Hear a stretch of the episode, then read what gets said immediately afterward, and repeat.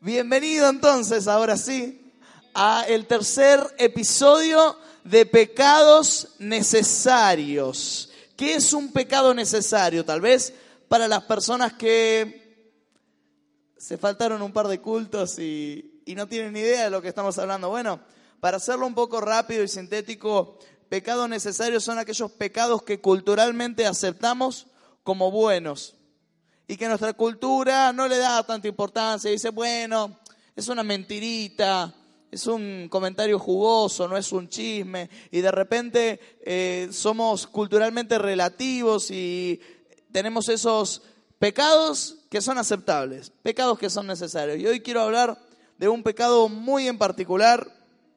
Hoy quiero hablar acerca de la lujuria quiero hablar acerca del pecado de la inmoralidad sexual. Y antes de que comencemos adentrándonos en este tema, quiero hacer una oración.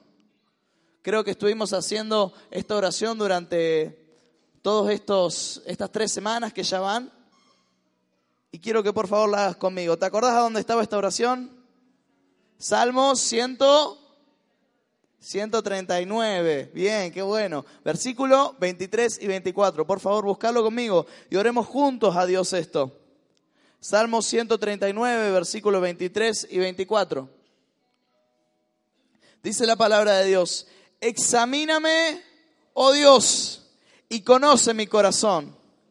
Pruébame y conoce mis pensamientos. Y ve si hay en mí camino de perversidad. Y guíame en el camino eterno. Lo oramos otra vez a Dios. Examíname, oh Dios, y conoce mi corazón. Pruébame y conoce mis pensamientos. Y ve si hay en mí camino de perversidad. Y guíame en el camino eterno. Y esa es nuestra oración, con pecados necesarios. Queremos ser examinados por Dios y queremos caminar por su senda eterna. El tema que quiero hablar es el tema de la lujuria. Y es un tema tan difícil de abordar a veces. Es un tema en el que todos vamos a poner nuestra cara de póker y vamos a hacer como si nada. Quiero empezar leyendo algunas estadísticas. Porque muchas veces cuando hablamos de lujuria automáticamente pensamos en los hombres y quiero dejar algo en claro, esto es un tema para todos los seres humanos. ¿Cuántos seres humanos hay acá? A ver. Bien, genial, genial. ¿Vos no levantaste la mano? Bien, somos todos seres humanos y este es un tema para todos los seres humanos. Y a veces nosotros decimos, no, la lujuria es un tema para los hombres nada más. Y es obvio que muchas veces los hombres van a estar eh, relacionados con determinados ámbitos de la lujuria, como lo es, por ejemplo, la pornografía. Pero sé y estoy seguro que las mujeres están relacionadas con otros pecados que también entran dentro de este, de este género de lujuria, que es, por ejemplo, las fantasías sexuales. Y entonces lo que vemos es que no es solamente un tema para hombres, es un tema para todos los humanos. Hablando acerca de la pornografía, por ejemplo, una de las mayores encuestas que se hizo acerca de pornografía lo hizo la revista Cosmopolitan. ¿Cuántas mujeres leen Cosmopolitan? Bien, bueno, eh, qué bueno. Me asusté. Y la revista Cosmopolitan dice que una de cada, uno de cada tres hombres consume regularmente pornografía. Uno de cada tres. Uno, dos, tres, cuatro, cinco. En cambio, una de cada cuatro mujeres consume regularmente pornografía también. Mira las mujeres. Obviamente los hombres van y le comparten a sus amigos del trabajo, mira este video que encontré. Las mujeres son tal vez más reservadas, pero no hay tanta diferencia. Un tercio de los hombres consume pornografía regularmente y un cuarto de las mujeres también lo hace. Y tal vez puede decir, no, pero yo soy una mujer cristiana. Bueno, hay un artículo en la revista Mujer Cristiana de Estados Unidos que establece que una, al menos una, de cada seis mujeres lucha con una adicción a la pornografía. Si tenés adolescentes, si sos padre de adolescentes o si tal vez sos uno, los mayores consumidores de pornografía son adolescentes que están entre la edad de los 12 y de los 17 años. Y esto me preocupa, me preocupa el tema de la lujuria. ¿Por qué? Porque Primero creo que el acceso a toda la pornografía está tan divulgado, es tan fácil acceder al consumo de pornografía. Este para mí es el aparato más espiritual del mundo. Tiene todas las versiones de la Biblia, tiene todas mis adoraciones preferidas, mis libros cristianos que leo, me meto en internet y tengo consultas bíblicas al instante. Hay algo que no entiendo, me meto, le mando un mail al pastor y el pastor me lo responde. ¡Wow! Es súper espiritual este, esta tablet, este iPad. Pero también es muy sencillo con una conexión a internet tener acceso a cualquier cosa. Con este iPad puedo estar orando y leyendo todas las versiones de la Biblia o me puedo meter y ver la orgía más grande que hay en internet. Lo puedo hacer.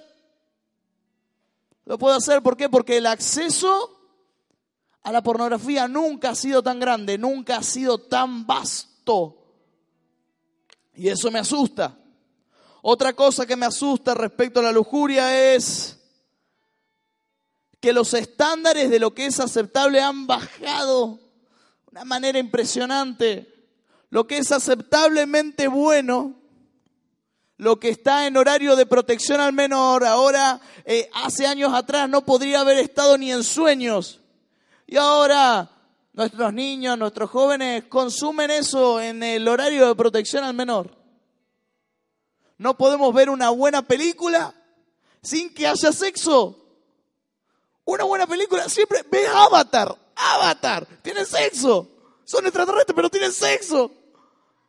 Y uno entonces ve que el estándar de lo que es aceptable ha bajado muy, muy, muy bajo.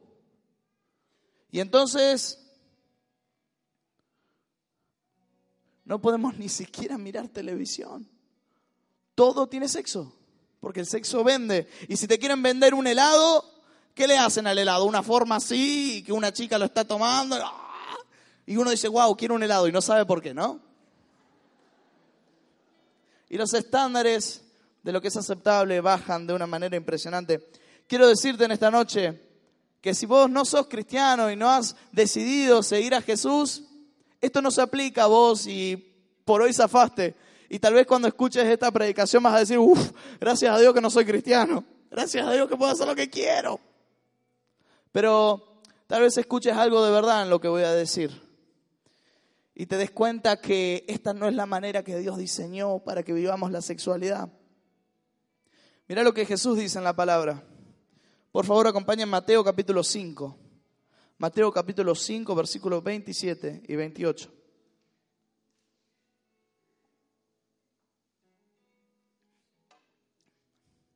Mateo capítulo 5, versículo 27 y 28. Dice así Jesús, oísteis lo que fue dicho, no cometerás adulterio. Muchos de ustedes pueden decir, bueno, sí, eso es probablemente algo malo.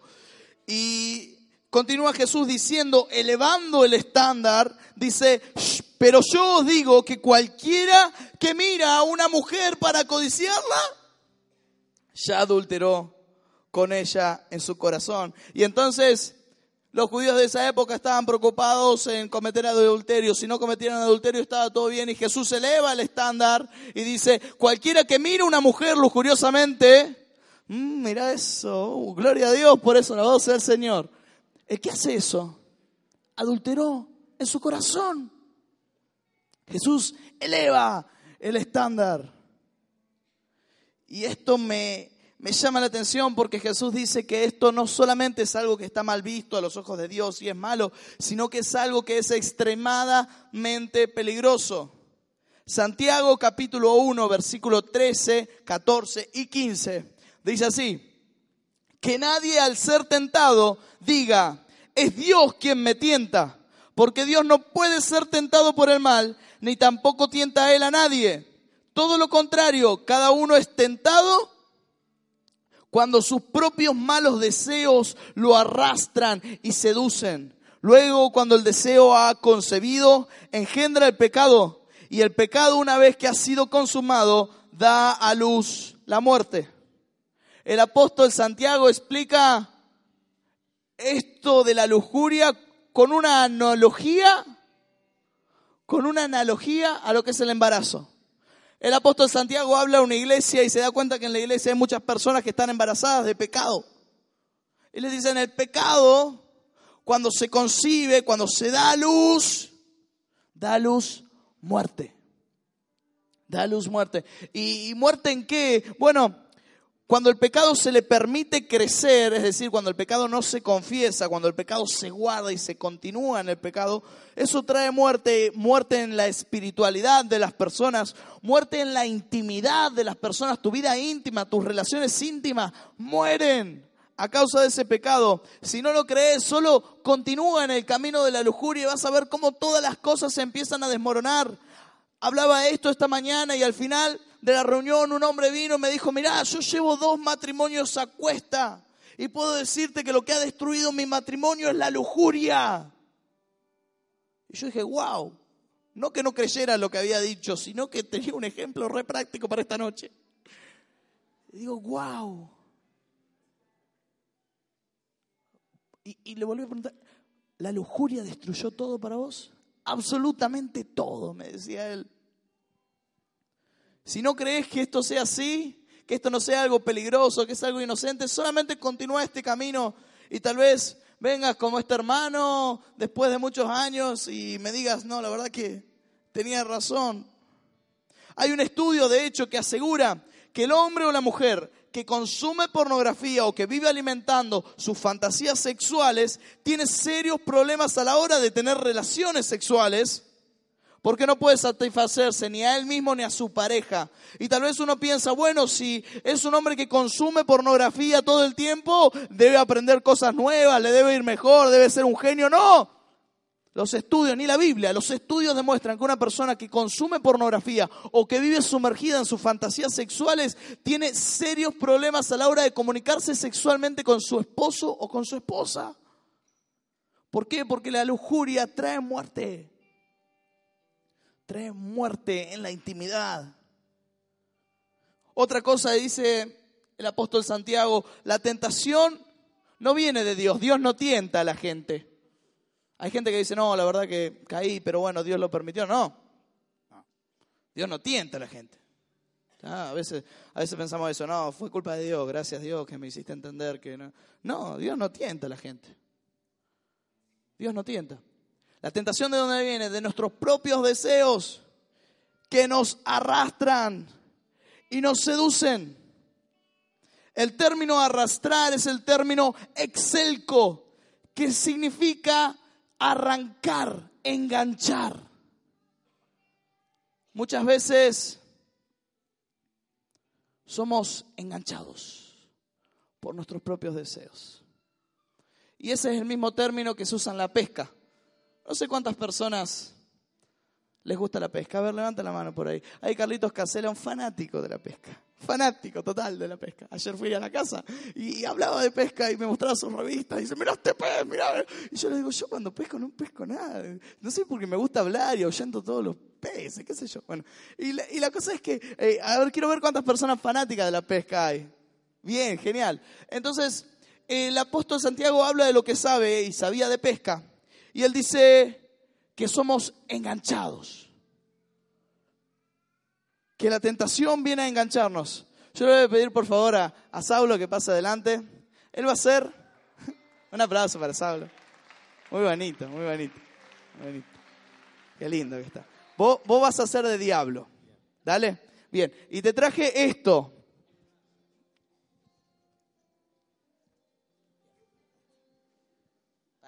Para que pesques. Vení acá, vení acá a pescar. Por acá. Bien. Tiré ahí la carnada. Bien. Ah, se fue. Bien. ¿Qué es lo que quiero explicar con esto? El término excelco. Muy lindo. Pero vos sabés que son muy buenos vos. A ver, ¿me ayudarías para, para hacerlo un poquito más malo?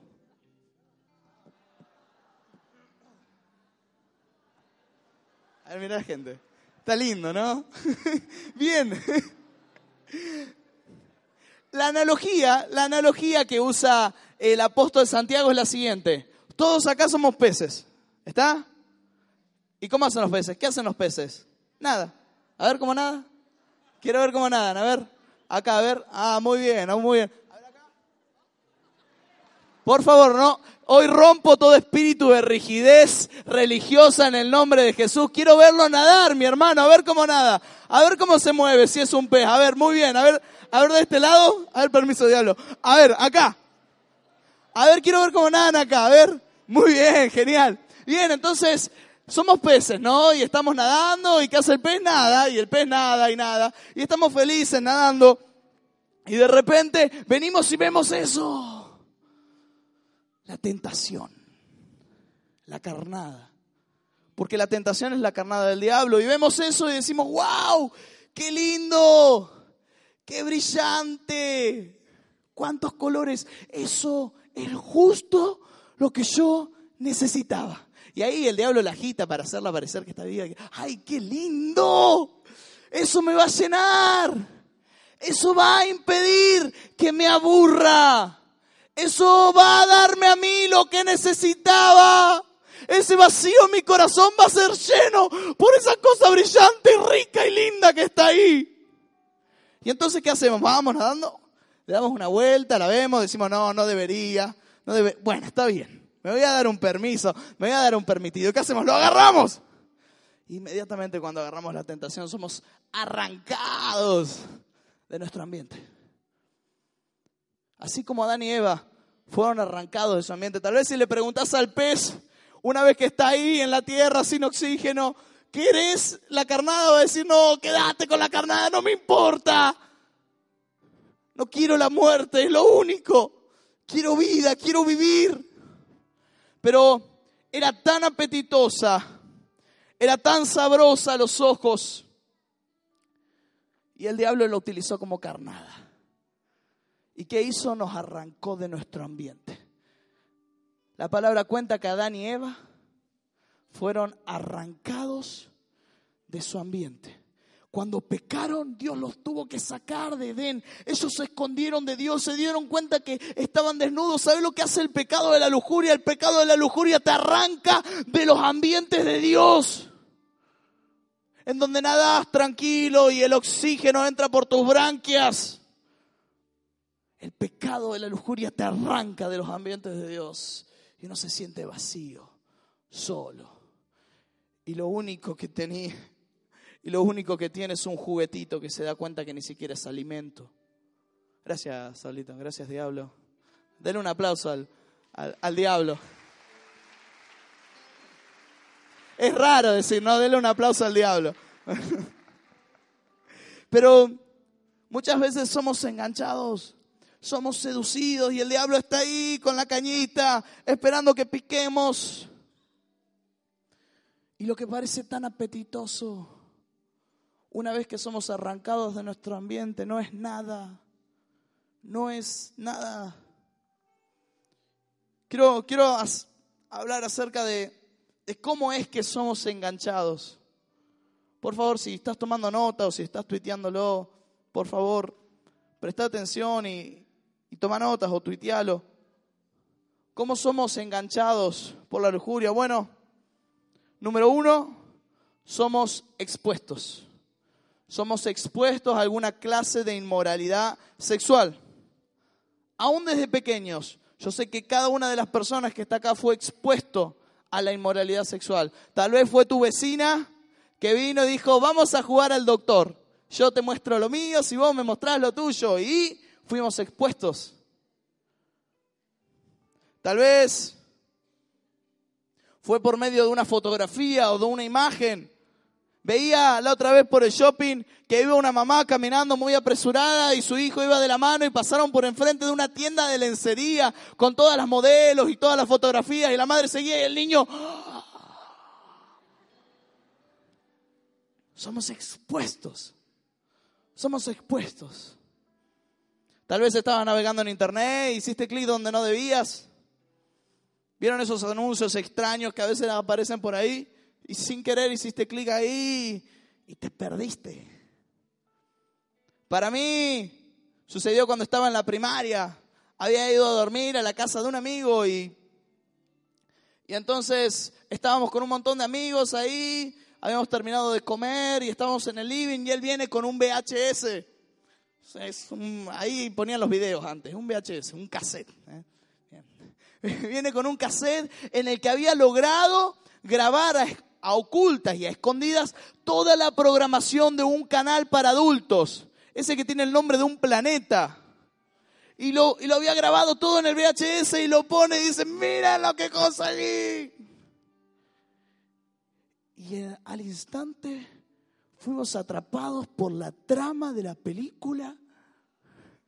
Y tal vez algún inocente diga, las películas pornográficas tienen trama. No, no tienen trama, tienen menos guion que un sueño. Pero bueno, fuimos atrapados. Fuimos expuestos a eso. Y si me lo decís ahora, no sé, 15 años después de que pasó, todavía puedo sacar una imagen de las que vi, muchas imágenes de las que vi de mi mente, todavía están acá. Y es verdad lo que dicen de que una imagen tarda 20 segundos en, en consumirse, en verse, pero tarda 20 años en olvidarse.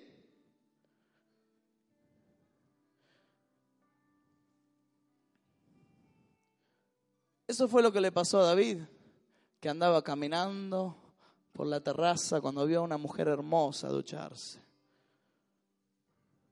Y somos expuestos. Y cuando somos expuestos, ¿qué es lo que pasa? Número dos, primero somos expuestos, luego de que esto ocurre, somos lastimados. Y hay algo en nuestro proceso mental que cambia.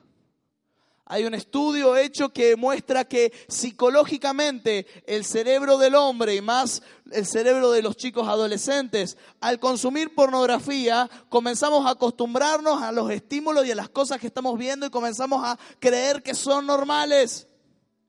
Hablaba con un preadolescente. Un preadolescente tiene la edad más o menos entre 10, 11 años hasta los 12 o 13 años. Y él me hablaba acerca de su adicción a la pornografía y me decía, es asqueroso, pero me gusta. Y entonces tenemos estos sentimientos mezclados. Sabemos que no estamos agradando a Dios y tenemos una culpa mezclada con placer. Somos como Pablo dijo en Romanos 7, lo que no quiero hacer, eso hago, y lo que quiero hacer, eso es lo que no hago. Y entonces viene en ese tiempo en el que nos arrepentimos y sentimos culpa y le decimos, Dios, te prometo que nunca, nunca, nunca lo voy a hacer. Nunca, nunca lo voy a volver a hacer. Y pasa un día, otro, tercer día, cuarto día, ¿y qué pasa? Lo estás volviendo a hacer. Y entonces decís, wow, debo tener, la verdad que debo tener un problema. No, no tenés un problema, tenés una herida. Has sido herido.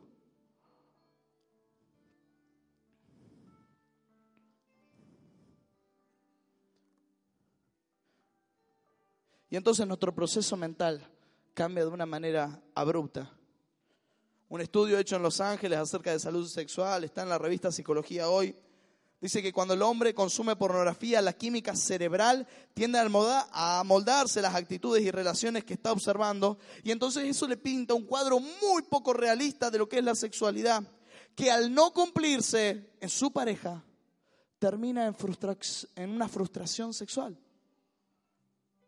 Hay mucha gente en la iglesia que tiene frustración sexual porque está atado a la pornografía o porque está atado a las fantasías. Ay, qué tema espinoso, qué tema difícil. Pise muchos callos, ¿no? Hay gente que no está en plenitud sexual con su pareja, con su esposo, con su esposa, porque está atada a la lujuria. Y entonces, ¿qué hacemos con esto? Decimos, bueno, es algo aceptable. Bueno, es un pecado necesario no le hace mal a nadie. Y tendemos a, minorizar todo esto, de decir no pasa nada, o realmente creemos que porque Dios dice que está mal, también junto con el juicio de decirnos lo que estás haciendo está mal, nos da la puerta para salir. Yo creo con toda la fe que tengo que hay una salida de la inmoralidad sexual. Hay una salida para la inmoralidad sexual. Y eso es de lo que quiero hablar. Somos personas que fueron expuestas fueron lastimadas. Gracias a la lujuria. Y hoy quiero hablarte acerca de cómo salir de la inmoralidad sexual. Cómo salir de la lujuria, cómo dejar este pescado atrás, porque es tan adictivo. Es tan adictivo. ¿Cómo dejamos esto atrás? Bueno, quiero hablarte de dos palabras. La primera palabra es proteger. Repetí conmigo, proteger. Somos personas que fueron lastimadas, que fueron expuestas y tenemos una herida espiritual. ¿Y cuál es nuestro trabajo? Nuestro trabajo es proteger. Vuelvo a repetir conmigo, proteger. Yo, en la primaria, aparte de ser un ávido consumidor de pornografía, era un, era un muy buen ciclista, muy buen ciclista. Tenía una bicicleta color espejo, una bicicleta cromada. Yo le decía que era color espejo, una bicicleta cromada. Y entonces vivía acá a media cuadra, entonces salía, iba por toda la, la, Urquiza, iba hasta la Plaza San Martín. ¿Se acuerdan que antes en la Plaza San Martín, antes de que esté ese monolito, esa cosa rara, había un, un escenario que tenía una rampa atrás? No sé cuántos se acuerdan de eso. Eh, tiempos de antaño. Bien, y tenía una rampa, entonces yo venía andando en bicicleta con toda, subía por esa rampa y hacía como que estaba en una moto y agarraba y hacía mi acrobacia que me hacía famoso con todos los chicos del colegio. Yo les admito que las chicas de sexto grado enloquecían por mí. Nada, mentira. Pero eh, si lo hubieran visto, hubieran enloquecido. Yo venía andando con todo y cuando me acercaba al precipicio, que era un metro veinte, un metro y algo, saltaba. Y la bicicleta seguía sola, así chocaba contra el suelo. Y yo hacía de goma, la hacía de goma mi bicicleta y todos los chicos contentos. Sé que él volvió a hacer, bueno, está bien, lo volví a hacer. Y yo soñaba, imaginaba que la bicicleta salía volando y que era una motocicleta en realidad que explotaba. Y yo me salvaba de la explosión eh, como un doble de acción. Y estaba ahí recontento y lo volví a hacer y una y otra vez. Y los chicos me alababan y me decían, ¡ah, qué genial! Y otro decía, loco, está rompiendo la bicicleta. Bueno, no importa. Y entonces después de 50 veces de tirarme, de 50 veces de saltar eso, la horquilla de mi bicicleta comenzó a ceder, ¿no? Empezó a hacer así. Y resulta que estaba volviendo después de, un duro día de trabajo como doble de acción, estaba volviendo mi bicicleta y entonces agarré por acá atrás, ¿no? Y iba a agarrar, dar la vuelta de manzana, cuando de repente algo pasó en la bicicleta. Algo terminó de ceder la horquilla se dobló de una manera bestial y yo salí volando y, caí contra el pavimento, pero mi hombro, mi hombro golpeó contra, la, contra el cordón y algo me sonó y me dolía. Y me dolía. ¿Y, ¿Y qué hace uno cuando se cae? Se levanta rápido a ver quién lo vio. Y me fui así llorando con mi bicicleta y, algo me dolió, me había fracturado la clavícula o algo por el estilo. Y entonces fuimos al médico y el médico me dijo, bueno, te vamos a poner una férula, te vamos a poner un, un poco de yeso, una, una, especie de cuenca de yeso, ¿no? No es todo enyesado, pero sino algo para que dejes quieto el brazo. Porque si no dejas quieto el brazo, esa herida nunca va a sanar. Ahora tu prioridad es proteger esa herida. Y esa es nuestra prioridad como cristianos, proteger la herida. Todos fuimos expuestos a la inmoralidad sexual. Nuestro trabajo es cuidar esa herida porque quiero darte una noticia. Dios sana heridas. Dios sana. ¿Cuántos creen que Dios sana? Dios sana heridas. Y entonces, cuando nosotros entendemos que Dios es un Dios que sana, Sabemos que no es nuestro trabajo cerrar esa herida. Ese es el trabajo de Dios. Mi trabajo es proteger esa herida. Y me, llama la atención y pregunto, ¿cómo puedo proteger esa herida? que se abrió hace tantos años en mi vida. Salmos capítulo 119, versículo 9 dice, ¿cómo podrá el joven llevar una vida limpia? Viviendo de acuerdo con tu palabra. La pregunta es la misma a través de los siglos. ¿Cómo puede un joven, cómo puede alguien llevar una vida limpia? ¿Cómo puedo ser puro? A lo largo de los siglos todo el mundo se hace esa pregunta. ¿Cómo llevo una vida limpia? Y la, la respuesta es viviendo de acuerdo a su palabra. Así que voy a la palabra y leo algo que está en Mateo capítulo 5. Mateo capítulo 5, versículo 29.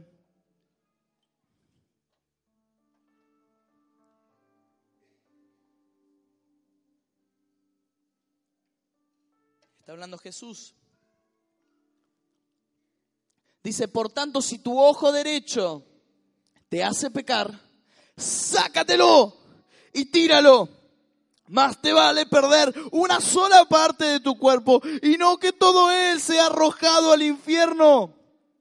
Y si tu mano derecha te hace pecar, córtatela y arrójala. Más te vale perder una sola parte de tu cuerpo y no que todo él vaya a parar al infierno. Miren lo que dice Jesús. Si algún miembro te está molestando, córtalo. Y entonces mi gran pregunta es, ¿estaba Jesús hablando de manera literal? Espero que no. Porque a mí no me molesta en mi brazo ni mi ojo. Si tuviera que amputar otro miembro, la verdad espero que Jesús no esté hablando de una manera literal. ¿Se imaginan que el domingo que viene vienen todos los hermanos cíclope con un brazo que le falta? Imagínense los apóstoles que le falten miembros, así. Jesús no está hablando de manera literal. Gracias a Dios por eso. Pero lo que Jesús está diciendo es que tenemos que hacer todo lo posible. Todo lo posible. Todo lo que esté a nuestro alcance para evitar pecar. Todo lo que está a nuestro alcance para huir del pecado. El apóstol Pablo tiene una postura respecto al pecado. Cuando se habla del pecado, el apóstol Pablo dice, o bien lo enfrentás o lo combatís. Son las dos posturas del apóstol Pablo. Cuando hay pecado, lo enfrentás o lo combatís. Una de las dos cosas. Pero cuando el apóstol Pablo habla de inmoralidad sexual, no dice enfrentarla, no dice combatirla, dice huí por tu vida. La inmoralidad sexual no se reprende, no se combate, se huye de la inmoralidad sexual. Entonces vemos a José José llega de un día de trabajo y ve que en su cama está acostada la esposa de Potifar. Y entonces le dice, ven, acuéstate conmigo. Y José agarra y sale corriendo, la mujer lo hace de la ropa, deja la ropa y sale corriendo. José no agarra y dice, bueno, te reprendo en el nombre de Jesús, ahora por favor haceme un lugarcito que tengo que dormir porque estoy muy cansado. No, José lo que hace es salir y huir del pecado. Y mientras huye del pecado se encuentra con Potifar. Su esposa está totalmente desnuda en su cama, en la cama de José, y Potifar está desnudo, y Potifar, y José está desnudo enfrente de Potifar y le dice, yo no hice nada. Y Potifar obviamente no le cree, lo manda a la cárcel. Pero ¿qué es lo que hace? José, que sale victorioso de esto, huye. El apóstol Pablo le dice a Timoteo, huí de las pasiones juveniles. Huí. Me encanta lo que dice Joel Austin. Joel Austin dice que nosotros los cristianos tenemos que hacer moldes de santidad y llenarlos. Tenemos que hacer moldes de santidad y llenarlos. Los moldes son límites, son reglas a las que nos apegamos. Y cuando los llenamos es cumplirlos. Hacer moldes de santidad y llenarlos. No sé qué es lo que vos tenés que hacer para protegerte de la inmoralidad sexual, pero seguí el consejo de Jesús, haz todo lo que está a tu alcance para ser libre de eso. No sé qué haces vos, te voy a decir algunas de las cosas que yo hago. Primero, en televisión, no miro programas con contenido inapropiado. Y si tiene contenido inapropiado, porque la mayoría de las películas lo tiene, nunca lo miro solo. Había una serie que me encantaba, Two and a Half Men. ¿Alguien la ve? Two and a Half los jóvenes. Bien. La serie es acerca de un hombre que es soltero, que tiene mucho dinero y que siempre tiene una mujer diferente en su casa. Y toda la serie es una serie graciosa, de comedia, pero toda la serie es básicamente doble sentido. Toda la serie es doble sentido. Y se las ingenian, y es tan gracioso, se las ingenian muy bien, pero todo doble sentido. Y en un momento empecé a ver eso, como tantas veces lo había hecho, y digo, loco, es lo único que hablan. Es siempre doble sentido. ¿Y sabes qué hice? Me hice un molde de santidad. dije, no, es gracioso, pero no vale la pena. Voy a ver otra cosa. Prefiero ver otra serie. Prefiero ver otra comedia. Prefiero que otra cosa me haga reír. No el doble sentido continuo. Y entonces, ¿qué hice? Entonces, agarré y me hice un molde de santidad y dejé de ver esa serie de televisión. Por ejemplo, Hace poco instalé en mi computadora un antiporno. ¿Eh? Está, en, internet. Todas las personas que lo necesiten solo entran en Comunidad Redentor. Las personas que nos están mirando por internet lo tienen justo debajo del video.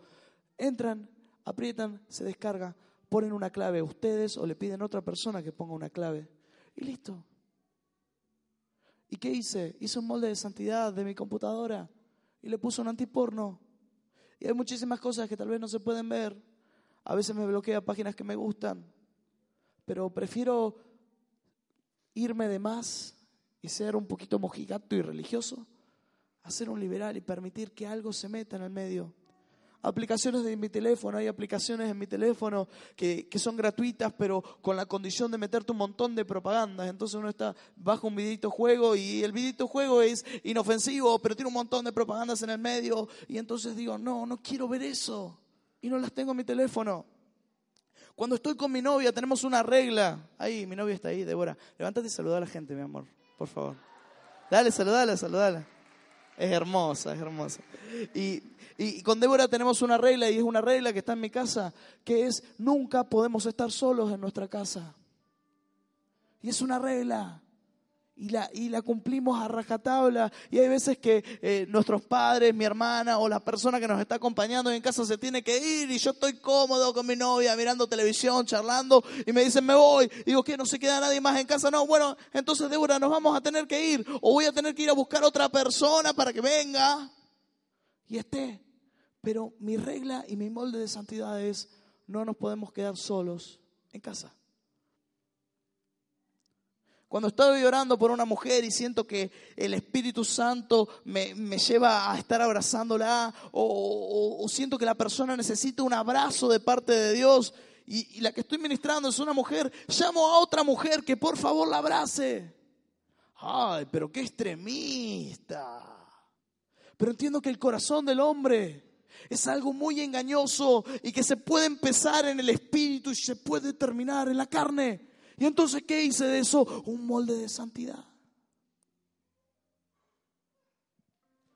Los pastores de la iglesia no pueden, no, tienen un molde de santidad que me parece genial. Ellos eh, se rehusan a estar en el auto con una mujer que no es su esposa y solos. Entonces siempre van a ver que si tienen que ir con una mujer en auto van a meter a una tercera persona. ¿Por qué? Porque es un molde de santidad. Es un molde de santidad. Y la pregunta que yo me hago es, o, que tal vez vos me puedas hacer, es, mira Ezequiel, no ves televisión, no tenés determinadas aplicaciones en tu teléfono, no puedes estar solo con tu novia en tu casa, eh, tenés un antiporno en la computadora. Tan débil podés ser. Y yo les digo, no, soy así de inteligente. No soy débil, soy inteligente. Porque el día que esté débil, y esos días llegan siempre, el día que me sienta débil, voy a tener una coraza a mi alrededor que aunque quiera pecar, no voy a poder o me va a ser muy difícil pecar. Porque me he encargado de hacer moldes de santidad y de llenarlos. Y este es un trabajo full time, todo el tiempo, todo el tiempo, haciendo moldes nuevos, todo el tiempo. Pero eso es algo que te hace más fuerte. Proteger. Protejo la herida con mis moldes de santidad. Tal vez algunos tengan que comenzar a crear en esta semana nuevos moldes. Y tal vez digan, bueno, no puedo viajar más solo, voy a ir acompañado. Como hace el reverendo Scataglini cuando llega a un hotel, pone una manta encima del televisor y encima del televisor pone la Biblia y ahí hace un altar de adoración. ¿Por qué? Porque es un molde de santidad. No quiere estar solo con un televisor en un hotel. Qué extremista, pero son moldes de santidad. Tal vez lo que tengas que hacer es dejar ahí, dejar de ir a determinado gimnasio, dejar de leer determinado libro, tal vez hasta de deshacerte de, revistas que la mayoría de las personas consideran una buena revista. Tal vez las tenés que hacer volar, pero una revista de catálogo la tenés que hacer volar. Pero una revista de diseño de cocina, hacela volar si te hace mal. Una revista. Algunas personas creo que tienen que entrenar tienen que entrenarse en el noble arte de hacer rebotar sus ojos. ¿Cómo funciona esto? Funciona que uno va caminando por la vida y pasa una mujer hermosa y sus ojos, ¡boom!, rebotan. Y entonces tal vez uno va a determinados lugares donde, hay un montón de mujeres hermosas, tal vez en mi caso en la facultad y entonces hay un montón de chicas lindas y yo qué hago? Entreno mis ojos para que reboten y estoy así, y me mareo, a veces, a veces me mareo, pero he entrenado mis ojos para que reboten. ¿Por qué? Porque es un molde de santidad que me he establecido. Y sí, tal vez vivís toda tu vida mareado, pero bueno, vivo en santidad, mareado pero santo, ¿qué le vamos a hacer? Pero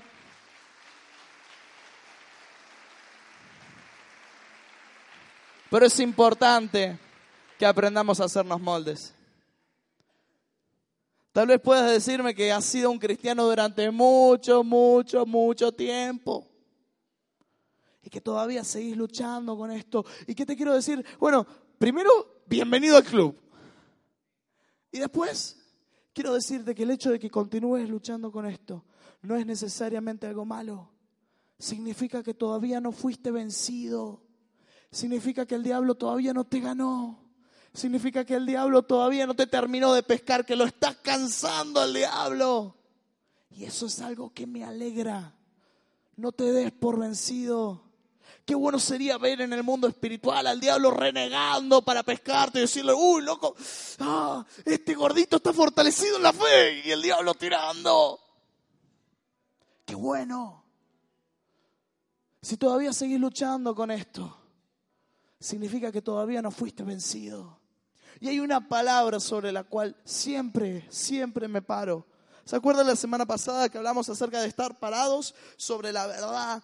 Y hay una palabra que para mí es la verdad. Y sobre la que me paro y está ahí en el libro de Miqueas. Miqueas capítulo 7, versículo 8 dice, "Tú, enemiga mía, no te alegres de mí, porque aunque caí, me levantaré. Y aunque moré en tinieblas, Jehová será mi luz. Y cada vez que, estoy enfrentado y que estoy muy, en algo muy difícil, tratando de guardar mi santidad, tratando de guardarme en lo que es la lujuria sexual, digo esto, no te alegres, enemiga mía, porque aunque he caído, me levantaré. Y aunque anduve en tinieblas, Jehová será mi luz. Y eso, eso se convirtió en mi verdad.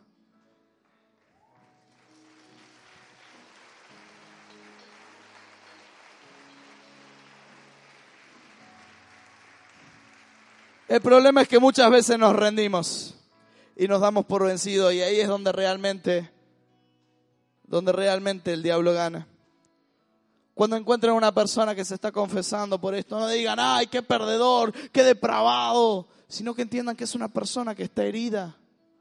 Cuando vean una persona o cuando vayan a confesarse por esto, no digan, ay, soy un perdedor, soy un inmundo, Dios no me puede amar así. No, Tienes que entender que sos una persona que ha sido herida porque ha sido expuesta. Primer palabra para salir de la inmoralidad sexual. A ver, ayúdame. Primer palabra para salir de la inmoralidad sexual. Proteger, bien, genial. Proteger. Segunda palabra para salir de la inmoralidad sexual. Persistir. Persistir. Quiero hacer un ejercicio. Por favor, todas las personas en el auditorio, todas, cierren sus ojos. Todas cierren sus ojos. Dios me está diciendo que hay personas con los ojos abiertos. Ah, soy bueno, soy bueno. Por favor, cierren sus ojos. No, mentira, ya sabía. cierren sus ojos. No piensen en un elefante rosa. No piensen en un elefante rosa. Ahora ábranlos. Cuéntenme, ¿en qué están pensando? En un elefante rosa. Tal vez muchas, muchas, muchas de las personas andan por la vida y escucharon el mensaje de Ezequiel de pecados necesarios y entonces van todo el lunes y dicen, no voy a tener pensamientos impuros, no voy a tener pensamientos impuros, no voy a tener pensamientos impuros. ¿Y qué tienen? Pensamientos impuros. No voy, a, no voy a tener lujuria, no voy a tener lujuria, no voy a ser lujurioso, no voy a ser lujurioso. No. ¿Y, ¿Y en qué están pensando? En la lujuria.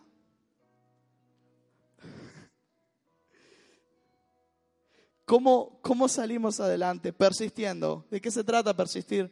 Se trata de buscar a Cristo, de buscar a Jesús. Cuando, permíteme decirte algo, los momentos en que me he sentido más fortalecido en el Espíritu, es cuando he decidido seguir a Cristo, cuando me levanto cada día con una misión, me paro o me, siento en mi cama y digo, Señor, hoy yo decido seguirte. Señor, hoy yo quiero más de tu presencia, Señor, yo quiero más de tu gloria. Hoy, Señor, quiero que te revele, hoy quiero que manifieste milagros. Señor, estoy yendo a la facultad, por favor, dame palabra profética. Señor, por favor, quiero hablar tu verdad. Señor, hoy quiero pararme tu verdad. Y cuando me levanto cada día con una misión, cuando me levanto con, con la misión de conocerlo más a Él, los pecados la lujuria de este mundo no parece tan atractiva para nada, porque estoy concentrado en persistir en la búsqueda de Cristo.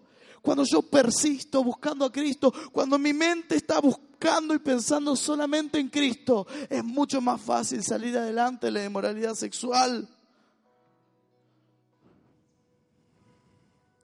Si hay algo bueno, digno de alabanza, piensen en eso. Así que les digo, dice el apóstol Pablo, y les insisto en el Señor, no vivan más con pensamientos frívolos como los paganos a causa de la ignorancia que los domina y por la naturaleza de su corazón. Estos tienen oscurecido el entendimiento y están alejados de la vida que proviene de Dios. El apóstol Pablo explica algo y explica que los, los pensamientos tienen la facilidad de privarnos de la vida de Dios. Privarnos de la vida de Dios. Dice los paganos, a causa de sus pensamientos están privados de la vida de Dios. Quiero decirte en esta noche que tus pensamientos te están privando de la vida de Dios. Que te están sacando de tu ambiente. El apóstol Pablo les dice en Efesios capítulo 4, versículo 22 y al 24, dice, con respecto a la vida que antes llevaban, se les enseñó que debían quitarse el ropaje de la vieja naturaleza, la cual está corrompida por los deseos engañosos, y ser renovados en la actitud de su mente, y ponerse el ropaje de la nueva naturaleza, creada a imagen de Dios en verdadera justicia y santidad. ¿Sabes qué? Hay una ropa, hay un ropaje de inmoralidad sexual que debemos arrancar de nosotros y ponernos el nuevo ropaje, la, la nueva ropa de la santidad de Dios. Hoy yo creo que somos personas que estamos nacidas para crear vallado, para proteger la herida a la que fuimos expuestas, pero también somos eh, elegidos por Dios y somos equipados por Dios para poder estar persistiendo en la búsqueda de Cristo. Estas dos claves, mi hermano, si las seguís bien, si, si te ejercitas en esto, vas a poder salir adelante de toda inmoralidad sexual. Y hoy quiero, hoy quiero terminar orando por tu vida y declarar que Dios saca nuestras ropas de inmoralidad sexual, nuestras ropas de lujuria y nos viste con ropas nuevas. Ahí donde está, por favor, ponete de pie. Y comenzá a orar a Dios. Pedile que cambie tus vestidos, que te dé sabiduría para proteger y para persistir en Él. Hoy, Señor, venimos delante de tu presencia. Venimos a entregar cada pecado de inmoralidad sexual Hoy yo declaro que este es un tiempo de libertad. Hoy yo declaro que es un tiempo de llenura en el que vos te manifestás sobreabundantemente. Hoy declaramos que por el Espíritu de Dios los yugos se pudren. Que por la unción del Espíritu de Dios los yugos se pudren. Ahora en el nombre de Jesús, Espíritu Santo. Declaramos, Señor, que somos libres de toda atadura sexual. Hoy declaramos, Señor, que vos nos das la gracia de proteger la herida. Señor, confiamos en vos.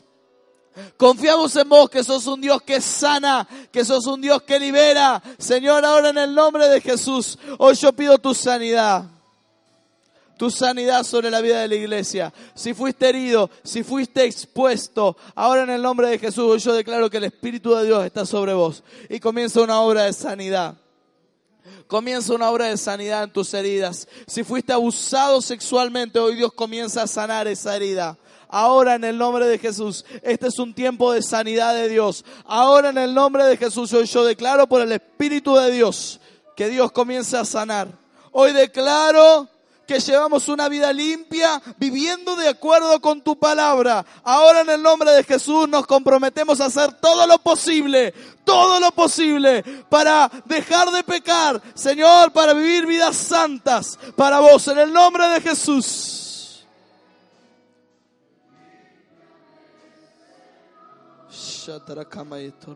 Trae libertad, Espíritu de Dios. Ahora en el nombre de Jesús, tiempo de libertad. Quiero hablarle a las personas que están por primera vez. Mientras la iglesia adora y es libre de todo pecado e inmoralidad sexual. Quiero hablarte a vos que venís por primera vez. Que te has dado cuenta que hay un montón de cosas que te han llevado a la muerte. Y hoy quieres vida en Cristo.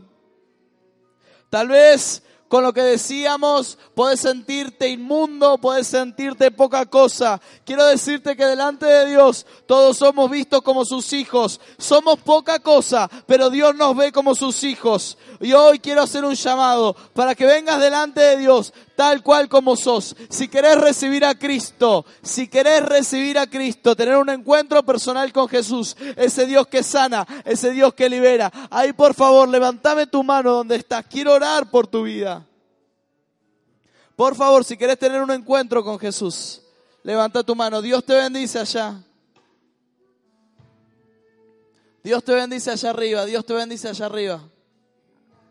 Si querés tener un encuentro con Jesucristo, la palabra de hoy es venir delante de Dios tal cual sos. Le pido a las personas de atrás que dejen de circular, por favor, mientras las personas levantan la mano. Ahí, por favor, mantengan sus manos levantadas. Los que quieren entregar su vida a Cristo, mantengan sus manos levantadas. Dios te bendice ahí atrás donde estás.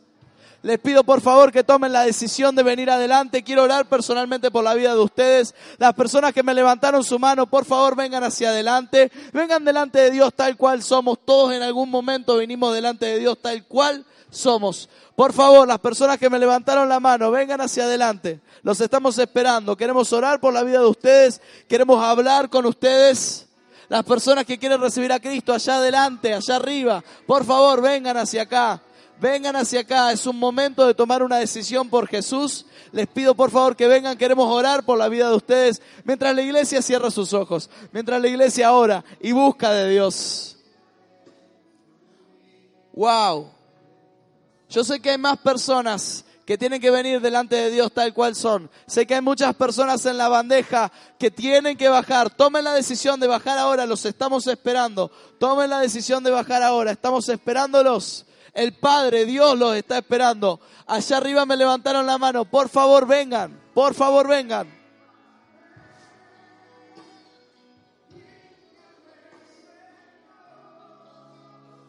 Hay más gente que se tiene que entregar a Jesús. Hay más gente que se tiene que entregar a Jesús.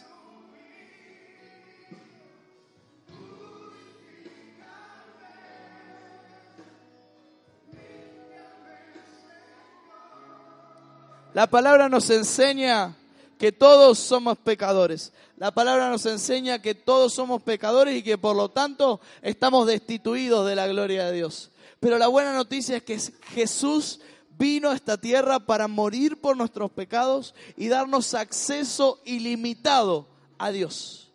¿Y cómo hacemos eso? Bueno, sencillamente diciéndole al Señor que se lleve todos nuestros pecados y que habite en nuestro corazón por medio de una sencilla oración. ¿Quieren hacer esa oración conmigo? Ahí donde están, por favor, repitan, Señor Jesús, entra a mi corazón, lávame y límpiame. Hoy yo me presento delante de vos, tal cual soy. Restaura mi vida, cámbiame y hazme una nueva criatura. En el nombre de Jesús. Amén y amén. Detrás de ustedes hay personas que quieren abrazarlo. Dios les bendice. Los felicito por tomar esta decisión por Cristo. Mientras tanto, la iglesia le pide a Dios que sea purificado por su espíritu. Límpianos, Señor, ahora en el nombre de Jesús decidimos seguir adelante y hoy nos paramos sobre tu verdad. Tu verdad dice que aunque hemos caído, nos levantaremos y aunque anduvimos en tinieblas, Jehová será nuestra luz.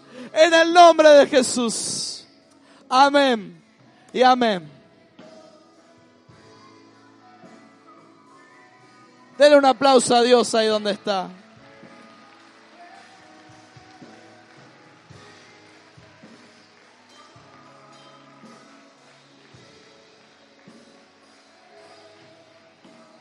Mi hermano, lo esperamos la semana que viene para la próxima, para culminar la serie de pecados necesarios. Dios le bendice grandemente.